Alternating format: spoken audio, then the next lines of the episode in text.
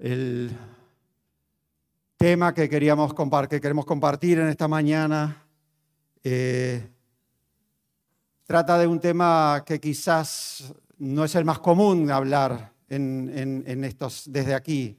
Estructuras, a veces se, habla de ello en las reuniones, en, en proyectos, en la programación, etc. Pero creo que es un tema relevante, es un tema para abordar aún en, este contexto de esta serie de hechos en la que estamos avanzando, donde hemos, hemos visto, hoy es el cuarto domingo que estamos avanzando en esta serie, donde hemos visto los hechos del Espíritu Santo, hemos visto cómo los discípulos eran testigos hasta los confines del mundo de aquel momento. Hemos visto la vida de Pablo en esa conversión integral, pero algo que quizás subyace de todo eso que hemos visto es algo que vamos a estar viendo en esta mañana. Es como cuando a un eh, obrero en una gran obra un día le preguntaron qué estaba haciendo y él decía, eh, bueno, estoy llevando, estoy colocando ladrillos aquí en este muro.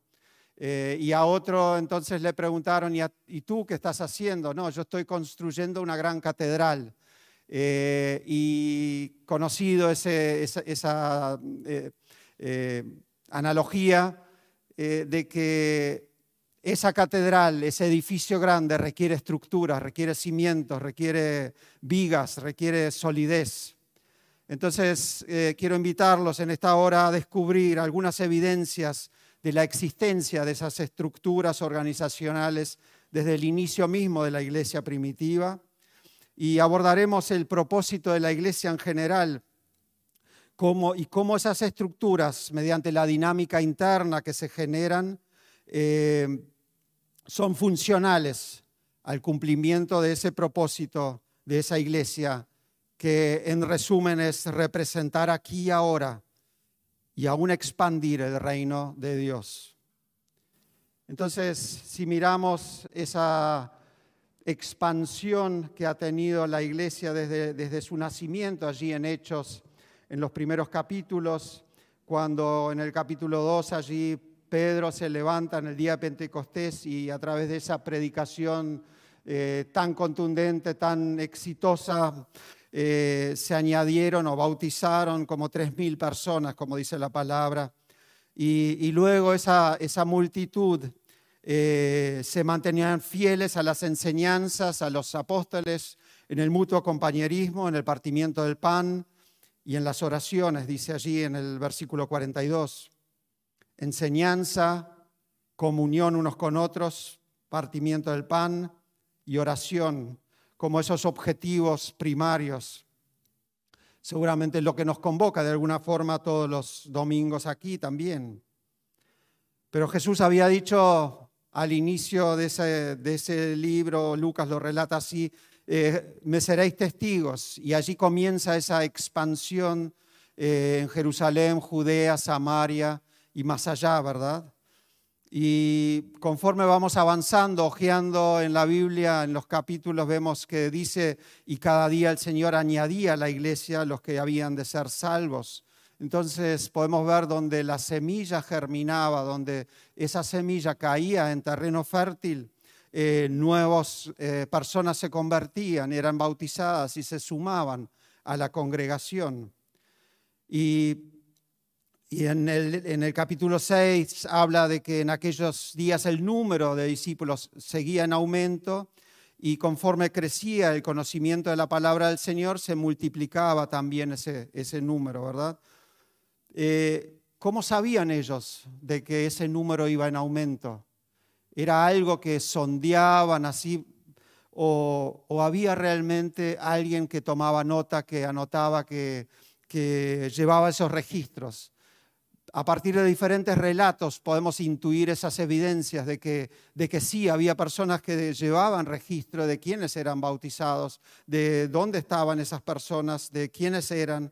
Y, entonces podemos deducir que aún en esos relatos primarios había, eh, existía, digamos, una organización, existían líderes y desde ya eh, antes de Pentecostés, mismo en, el relato que Lucas hace de esa elección de Matías, del que habría de sustituir eh, a Judas, eh, se levantó Pedro y en medio de los hermanos y él entonces había ya recobrado esa confianza, estaba asumiendo su liderazgo y su rol dentro del grupo de los discípulos para, llevar adelante esa, elección, ¿verdad? Y en Hechos 6, quiero leer allí del 1 al 3, donde dicen aquellos días el número de discípulos iba en aumento y comenzaron las murmuraciones de los griegos en contra de los hebreos, que se quejaban de que la distribución diaria eh, de ayuda a las viudas de los griegos no eran bien atendidas. Entonces los doce convocaron a todos los discípulos y le dijeron, no está bien que desatendamos la proclamación de la palabra de Dios por atender a las mesas. Busquen entre ustedes a siete varones de buen testimonio que estén llenos del Espíritu Santo y de sabiduría para que se encarguen de ese trabajo. Allí habla de los doce, de, un liderazgo, de un grupo de líderes eh, múltiples personas, ¿verdad? Pero también, entonces, ya no, ya no alcanzaba ese número y ellos eligen colaboradores, eligen los diáconos, eh, personas de buen testimonio y llenas del Espíritu Santo. Eh, y por último vemos también eh, entonces líderes, colaboradores, pero vemos a las multitud, a los miembros, y vemos que dentro de esos miembros había como algunas estaban organizados o se agrupaban aún por, etnias, ¿verdad? Porque habla de que los griegos se quejaban contra los eh, hebreos, de que no eran bien atendidas esas mesas. O sea que podemos intuir de que, y surge de esos relatos, la evidencia de una dinámica interna en donde sí el objetivo era unidad, era la provisión mutua, inclusive dispuestos a vender conforme el Espíritu les indicaba, a vender propiedades o, artículos para cubrir las necesidades de ellos, pero después estaban unidos en el compartimiento del pan y el vino y, teniendo comunión y la proclamación de la palabra.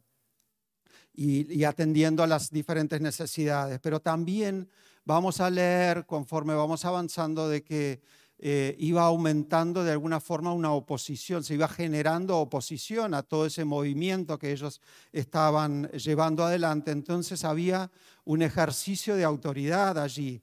En primer lugar, allí en, Hechos 5, cuando eh, ese hecho de Ananías y Zafira que habían retenido parte del dinero de lo que habían vendido, diciendo que eso era todo lo que ellos traían a la iglesia y Pedro proclama ese juicio eh, contra ellos, ¿verdad? Eh, entonces el ejercicio de la autoridad para la purga interna, para la santificación interna del cuerpo. Y pocos versículos más adelante vamos a ver que frente a todas esas situaciones, Pedro eh, y los apóstoles son llevados ante el concilio de los ancianos de Israel y son interrogados y, se, les, se, les, pide no seguir, no continuar proclamando y ellos dicen, eh, respondan ustedes, eh, digan, vean ustedes a quién es eh, bueno obedecer, si a Dios o a los hombres. Ellos estaban, tenían un compromiso con esa primera iglesia, con ese objetivo, con ese propósito y por lo tanto estaban dispuestos a pagar ese precio. Pero también vemos en ese relato que parte de esa dinámica interna estaba eh, subrayada, estaba como cimentada en la oración. Ellos constantemente pedían por milagros, por señales, eh, y, a partir de esa, unidad en oración es liberado Pedro cuando es puesto preso, cuando, y, una y otra vez están orando eh, por, por los que salían a predicar, ¿verdad? Como bases de esa dinámica interna. Y el libro, eh, en, las cartas de Pablo aún vemos la existencia de una organización interna, pero una organización, una estructura para cumplir un propósito con la prioridad eh, puesta en la enseñanza, que era la base, y la proclamación de la palabra, que era la base para la expansión del reino de Dios. Entonces quiero en esta mañana abordar brevemente ese propósito el cual, para el cual se desarrollan o, existen esas, esas estructuras. Y quiero hacer un abordaje eh, desde, desde, dos perspectivas, eh, si me permiten. Por un lado, desde el, desde el enfoque del plan de salvación de Dios, donde una definición de ese enfoque sería que el propósito de Dios era dar a, es dar a conocer por medio de la iglesia su multiforme sabiduría a los poderes de este tiempo, proclamando el Evangelio de Cristo Jesús en todo el mundo, a fin de que los pecadores de cualquier trasfondo étnico pudieran ser rescatados de las tinieblas y adoptados en el reino de Dios. Y aún el incrédulo, pueblo de Israel sea tentado y provocado a envidia y arrepentimiento. Un propósito bastante amplio, pero que viene desde el mismo Génesis, donde Dios le había dado, delegado autoridad a Adán y Eva en el, en Edén, donde, cuando les dijo, reproduzcanse, multiplíquense y llenen la tierra y domínenla. Pero ellos sabemos que cedieron esa autoridad a Satanás por engaño. Pero dice en el Salmo 115, los cielos son los cielos del Señor, pero Él ha dado la tierra a los hijos del hombre. Entonces, y hoy leíamos en la introducción, en el Salmo 2, pídeme y te daré las naciones como herencia, y tuyos serán los confines de la tierra. Había una, hay una delegación originalmente de la autoridad que había de ser restablecida. ese restablecimiento de esa autoridad, eh, Jesús la vino a completar, ¿verdad? Y vemos que cuando Jesús en una ocasión caminaba con los discípulos, eh, le pregunta, ¿quién dice la gente que es el Hijo del Hombre? Y unos le responden, eh, unos dicen que eres Juan el Bautista, otros que Elías o Jeremías o alguno de los profetas reencarnados. Y entonces Jesús le pregunta, ¿y ustedes quién dicen que soy? Y tenemos esa confesión de Pedro allí, tú eres el Cristo, el Hijo del Dios viviente.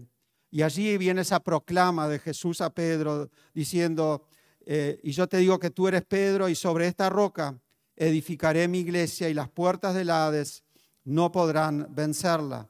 A ti te, te daré las llaves del reino de los cielos y todo lo que ates en la tierra será atado en los cielos y todo lo que desates en la tierra será desatado en los cielos. A ti, Pedro, pero no a Pedro, sino a la confesión de Pedro. Sobre esa confesión, Jesús dice, voy a edificar, edificaré la iglesia.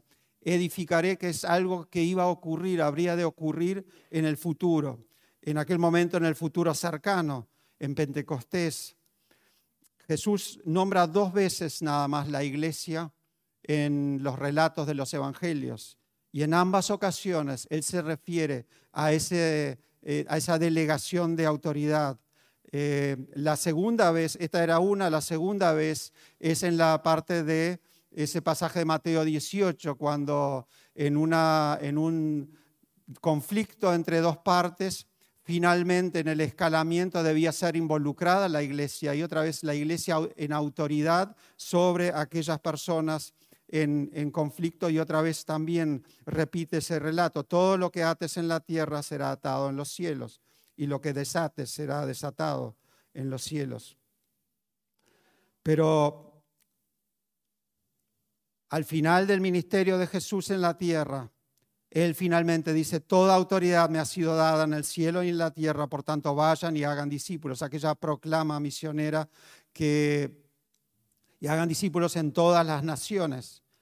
Esa autoridad recuperada, Él la había recuperado en la, en la cruz.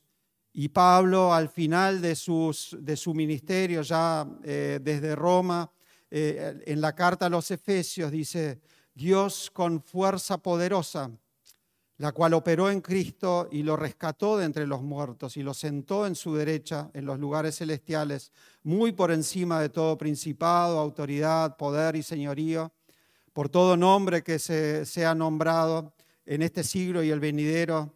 Dios sometió todas las cosas bajo sus pies y le dio a la iglesia como cabeza de todo, pues la iglesia es su cuerpo, la plenitud de aquel que todo lo lleva a plenitud. Y en la carta a los colosenses dice, Jesús es la cabeza del cuerpo, que es la iglesia. Él delegó esa autoridad recuperada en la, en la cruz, pero con un propósito, para restaurar aquello que había, se había perdido. Y ese comienzo de esa restauración a través de la iglesia había ocurrido, había comenzado a ocurrir en aquel Pentecostés. El avance del reino de Dios se daría en una lucha, en una batalla de poder entre las fuerzas del bien y del mal. Poder y autoridad delegada para la purga de dentro, para la santificación del cuerpo y para la protección contra los ataques de afuera. Y así establecer y aún expandir ese reino de Dios. Porque en esa misma carta a los Efesios, al final él eh, sobre la armadura dice, la batalla que libramos no es contra gente de carne ni huesos, sino contra principados y potestades, contra los que gobiernan las regiones, en las tinieblas del mundo, contra huestes espirituales de maldad en las regiones celestes. Por tanto, echen, toda, echen mano a toda la armadura de Dios para que cuando llegue el día malo puedan resistir y permanecer firmes. Los reinos se expanden con poder, pero se gobiernan con autoridad. Dios delegó ese poder y esa autoridad en su iglesia para avanzar en la expansión del reino, de su reino. Únicamente sometidos a su autoridad podremos aprender a operar y avanzar ese reino en medio nuestro. El segundo enfoque este es el, eh, era el, enfoque desde el plan de salvación. El segundo enfoque que quería dejarles es desde la dinámica interna, quizás más eh, habitual al relato, un relato más conocido para nosotros. Cuando dice allí, desde el relacionamiento interno de sus miembros, el propósito de la iglesia es, por un lado, glorificar a Dios, edificando activamente a sus miembros a crecer en la fe enseñando fielmente la palabra, siguiendo las ordenanzas de las prácticas del bautismo, de la Santa Cena, y formando la comunión y el servicio mutuo entre los creyentes y así proclamando valientemente el Evangelio a los no creyentes. Quizás muy alineado con lo que es esa proclama nuestra también, ¿verdad? Pero en resumen dice aquí glorificar, e, e, ese enfoque es glorificar a Dios, edificar el cuerpo y alcanzar a los perdidos.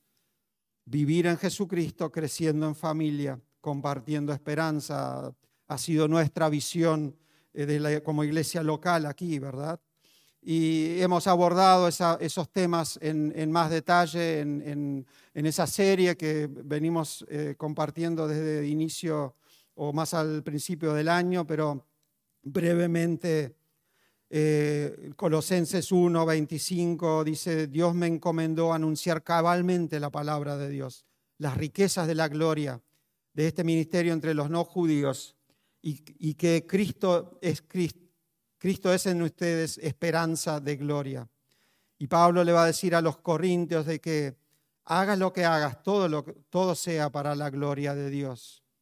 Solo en Jesucristo nuestras obras pueden glorificar a Dios pero somos llamados también a la edificación mutua, a la edificación del cuerpo, a crecer en familia. Y así, si avanzamos allí en el, libro de Hechos, eh, hacia el final del tercer viaje de Pablo, cuando él está regresando a Jerusalén, pasa por la ciudad de Mileto y allí hay una reunión, él convoca a todos los ancianos y dice, ahora los encomiendo a Dios y a su palabra de bondad, la cual puede edificarlos y darles la herencia prometida con todos los que han sido santificados. Él los encomienda a la palabra. Esa era la base, la palabra de Dios para edificarnos, para construir, para seguir creciendo. Y, así este, en, en, la carta a los Efesios, en el capítulo 4, dice que constituyó a unos apóstoles, a otros profetas, a otros evangelistas, pastores y maestros, a fin de perfeccionar a los santos para la obra del ministerio, para la edificación del cuerpo de Cristo, hasta que todos lleguemos a estar unidos en la fe y el conocimiento del Hijo de Dios, hasta que lleguemos a ser un hombre perfecto a la medida de la estatura de la plenitud de Cristo. El propósito entonces, glorificar a Dios, edificar al cuerpo en el ejercicio de nuestros dones que Dios nos ha dado, pero sometidos bajo la autoridad y la guía del Espíritu Santo y después servirnos unos a otros. Y si recorremos el Nuevo Testamento vamos a encontrar más de 20 pasajes hablando de cómo debemos servirnos unos a otros, amarnos, eh, exhortarnos, no juzgarnos, no entristecernos, someternos unos a otros en el temor de Dios, llevar las cargas por unos por los otros, etcétera, etcétera, ¿verdad? Eh, pero sirviéndonos entonces en amor unos a otros, en ese amor que todo lo sufre, todo lo espera y todo lo soporta. Pero desde esa plenitud de ese amor entonces alcanzar a los perdidos, expandir el reino, con esa valentía que leíamos más adelante, eh, compartir esperanza, cumplir con el llamado misionero,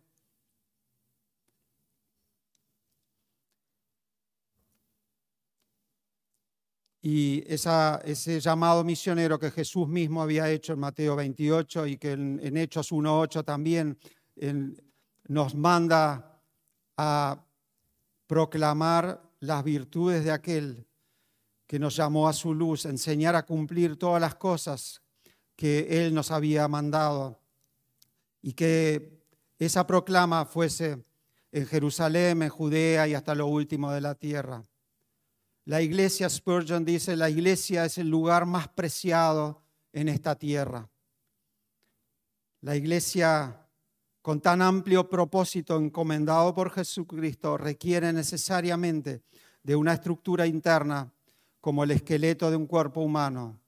Y quizás eso nos recuerde a esa experiencia que nosotros hemos vivido recientemente, reorganizando las estructuras para poder ser funcionales a esa visión que habíamos entendido Dios nos había encomendado. Estructuras entonces necesarias y funcionales para el cumplimiento del llamado de Dios y de la visión desarrollada por la iglesia local. Estructuras para cumplir un propósito basada en líderes, en colaboradores, en los miembros en general, pero unidos en el amor de Cristo, unidos en recibir y compartir enseñanza, tener comunión, partimiento del pan y la oración. Entonces, pero ese liderazgo, si seguimos leyendo el relato de Lucas y las cartas que Pablo y otros van a estar escribiendo a las, a las iglesias, podemos extraer diferentes lineamientos a partir de cómo debían ser eh, esas estructuras. Y quiero solo dar algún, algunos, algunas pinceladas este, brevemente que hablan de, de, cómo debía ser ese liderazgo colaborativo, complementario unos con otros, o sea, un liderazgo en equipo, por hombres espirituales con profundidad de la palabra, sensibles a la necesidad de su iglesia pero los elementos a priorizar son los que ya habíamos compartido, enseñar la palabra, modelar el carácter de Cristo en los mismos líderes, cuidar la pureza doctrinal, la santidad del cuerpo y aún disciplinar a los desobedientes, supervisar las necesidades materiales y orar por los enfermos. Ese sano ejercicio de la autoridad la purga de, adentro, la santificación de adentro y la protección de, afuera y luego pensando en la expansión. Eh, Pedro escribe allí, cuiden a los líderes, no cuiden la grey de Dios, no por obligación, ni como si ustedes fueran sus amos, al contrario, sírvanle el ejemplo. Y conocemos esas palabras de Jesús cuando Él le dice a los discípulos que los gobernantes de las naciones eh, las dominan, los poderosos les imponen autoridad, pero entre ustedes no debe ser así. Más bien que aquel que entre ustedes quiera hacerse grande será su servidor, aquel que quiera ser el primero será esclavo. Imiten al Hijo del Hombre que no vino para ser servido, sino para servir y para dar su vida en rescate por muchos. Esa frase que conocemos, no he venido para ser servido, sino para servir por Jesús, dicho por Jesús mismo, ¿verdad? Pero aparte de los líderes, entonces vemos en esas estructuras los colaboradores, los ministerios, los líderes, diáconos, como dependiendo cómo le quieramos llamar, pero básicamente con un fin, con esa edificación del cuerpo, eh, en, repartido en diferentes ministerios y brevemente ministerios verticales que van a estar eh, eh, fundamentando esa comunicación bidireccional con Dios a través de la oración, de la alabanza de la oración, quizás en el sentido vertical hacia arriba, pero también la predicación, el estudio bíblico, el escuchar atentamente al Espíritu Santo. Es eso que nosotros, es en la forma que Dios habitualmente se comunica con nosotros. Entonces, esos ministerios que van a estar eh, sosteniendo esas tareas y luego los ministerios horizontales o ministerios eh, internos que quizás nos, eh, como estamos agrupados en, diferentes ministerios, damas, hombres, este, por generaciones o por dividiéndonos desde la escuela dominical, pasando por adolescentes, jóvenes, matrimonios y adultos, etcétera, ¿verdad? Pero entonces, ministerios horizontales sirviéndole al cuerpo y desde allí ministerios hacia afuera, el evangelismo y las misiones. Pero comprendiendo a todo ello, somos miembros de un mismo cuerpo. Y el escritor de los Hebreos dice, obedezcan allí a los pastores, respétenlos, ellos cuidan de ustedes porque saben que tienen que rendir cuentas ante Dios. Así ellos cuidarán de ustedes con alegría, sin, sin murmuración. De lo contrario, no será provechoso para ninguno de ustedes. Ser miembros de un cuerpo ¿Es algo relevante hoy? ¿Qué dice la Biblia con respecto a la membresía? Eh, quizás algunos conceptos que quiero dejar en el, final, eh, quizás nos debemos revisar y, contrarrestar otra vez con lo que la palabra enseña aparte eh, respecto de este tema. La relevancia o oportunidad de ser parte del cuerpo, hacerse miembro, ¿no? La, eh, y, así diferentes aspectos. La práctica de rendirnos cuenta de lo que hacemos en nuestras vidas, de, lunes a sábado con otros miembros del cuerpo, eh, considerar los efectos que tienen nuestras decisiones sobre eh, lo que hacemos, digamos, lo que mm, sobre la familia o sobre la iglesia en sí, nuestras decisiones privadas, las amistades que hay en la iglesia. Y así hay una, una lista de cosas que Creo que hoy en día eh, quizás por, gran, en gran manera ese, esas corrientes sociales de, vivir nuestra vida cada vez más independientes han hecho de que vivimos también nuestra forma de, hacer iglesia o de participar de la iglesia en forma muy independiente. Y aún eh, eh, veo que muchas veces se, dice, ¿y qué dice la Biblia? Porque la Biblia no habla directamente de la membresía. Bueno, quizás no directamente, pero quiero compartir algunos conceptos que sí quizás eh, podamos considerar. Porque dice la Biblia que eh, Dios ha establecido el gobierno de tu nación como la más alta autoridad en la tierra en relación a tu ciudadanía en esta nación. O sea, somos ciudadanos de un país y entonces también la Biblia establece que la iglesia local es la más alta autoridad en la tierra en relación a nuestro discipulado en Cristo y a nuestra ciudadanía en el reino de Dios. Jesús ha instituido a la iglesia local dándole el poder de las llaves con autoridad para atar y desatar, como habíamos leído. Y así como un puesto de migración en la frontera de un país decide quién puede ingresar y quién no, de alguna forma la iglesia cumple una función similar en referencia al reino de Dios. Entonces, no busquemos en la Biblia la palabra membresía, sino busquemos ciudadanos o, personas parte de, un cuerpo, busca a un Señor y a su pueblo en unión. Busquemos otras formas, hermanos y hermanos en familia, pámpanos eh, conectados con la vid. Quizás no aparece la, la, palabra membresía en la iglesia, en la Biblia, perdón, pero si buscamos los conceptos correctos, la podremos encontrar por todas partes.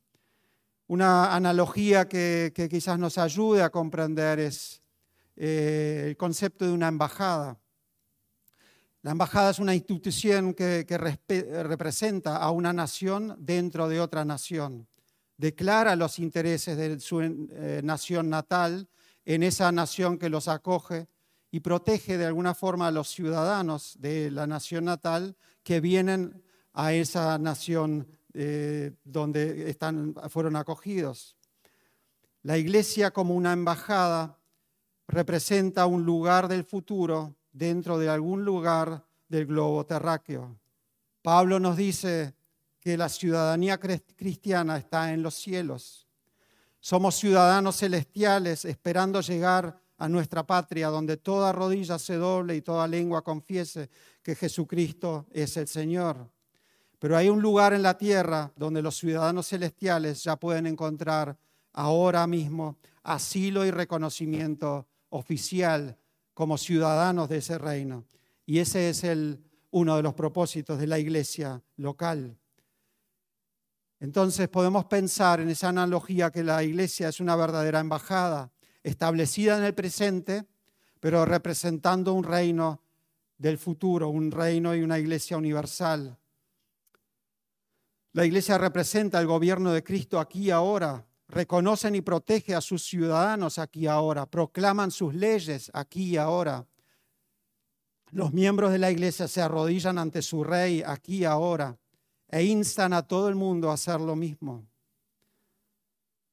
Somos personas que hemos sido reconocidos oficial y públicamente como cristianos ante las naciones. Jesús dejó una institución preparada para confirmarnos como creyentes y moldear nuestras vidas en esa convivencia de unos con otros, rindiéndonos eh, cuenta unos con otros y siendo moldeados en ese crecimiento conforme vamos creciendo a la imagen de la estatura de la plenitud de Cristo. Esa autoridad, ese tipo de embajada da a la iglesia local y a las personas que dicen que soy de Jesús la oportunidad de demostrarlo la iglesia protege entonces esa reputación, separando inclusive a aquellos, los verdaderos creyentes de aquellos que no lo son. La iglesia local posibilita que el mundo mire y dibuje de alguna forma una lámina, un lienzo de Cristo que no sea una falsificación, que sea realmente algo digno y algo que invite a ser parte. Así como los reyes y gobernantes eh, cuidan de quienes reconocen como sus ciudadanos de las naciones, ¿no haría el Rey del universo lo mismo? Jesús ha provisto de autoridad a la iglesia sobre nosotros y como líderes también nos debemos someter a esa autoridad de la misma manera que cualquier otro miembro.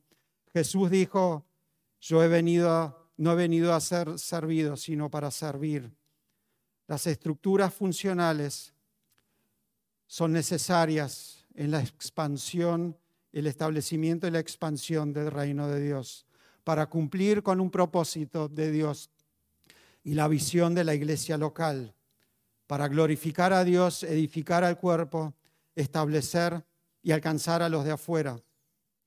Poder y autoridad delegados para la santificación del cuerpo y la protección contra los ataques de afuera y así establecer y aún expandir ese reino de Dios, ejerciendo los dones que Dios nos ha dado en el sometimiento mutuo y sometimiento en primer lugar a la autoridad de Jesús y a la guía de su Espíritu Santo.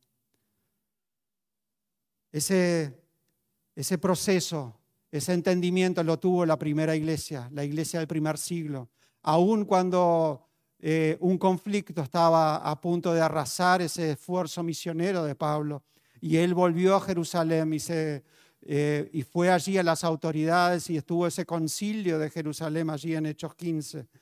Y en, esa, en el ejercicio de esa perspectiva más amplia de lo que era el plan de salvación de Dios, en el discernimiento de lo que eh, realmente estaba en juego y ejerciendo el debido liderazgo eh, respaldado por la palabra de Dios, ellos encontraron una solución.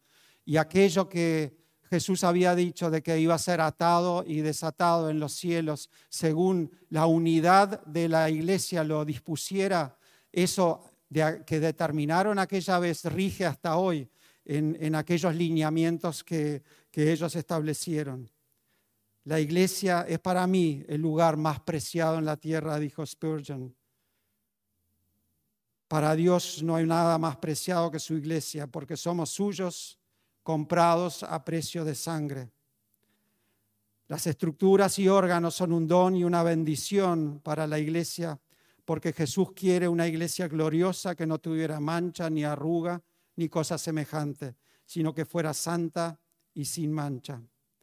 Los invito a que sigamos entonces compartiendo, viviendo en Jesucristo, creciendo en familia unos con otros, sometiéndonos unos a otros en el amor de Cristo y animarlos a compartir esa esperanza a compartirla verdaderamente, a que realmente podamos valorar lo que somos y lo que hemos recibido, para que podamos ser un, número más grande, un, un grupo más numeroso cuando haya un llamado misionero como el que hubo ayer, para poder compartir esa esperanza y salir realmente a ser una luz en este barrio en donde Dios nos ha puesto y que realmente podamos darle gloria a Él.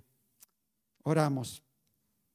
Padre amado, gracias. Gracias una vez más por este tiempo, por tu palabra.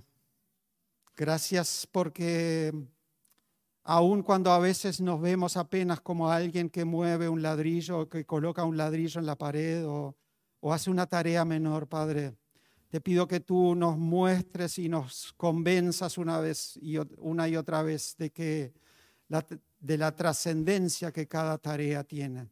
Y quiero, Padre, en esta hora darte gloria y darte gracias por, los múltiples líderes y colaboradores que esta iglesia puede tener y, Padre, con el amor que cada uno desde el lugar que estás está sirviendo en cada domingo, en cada día de semana, preparando el siguiente servicio. Padre, que ese servicio del uno al otro pueda continuar y aún eh, entender y crecer eh, internamente en esa convicción del propósito para el cual tú nos has llamado.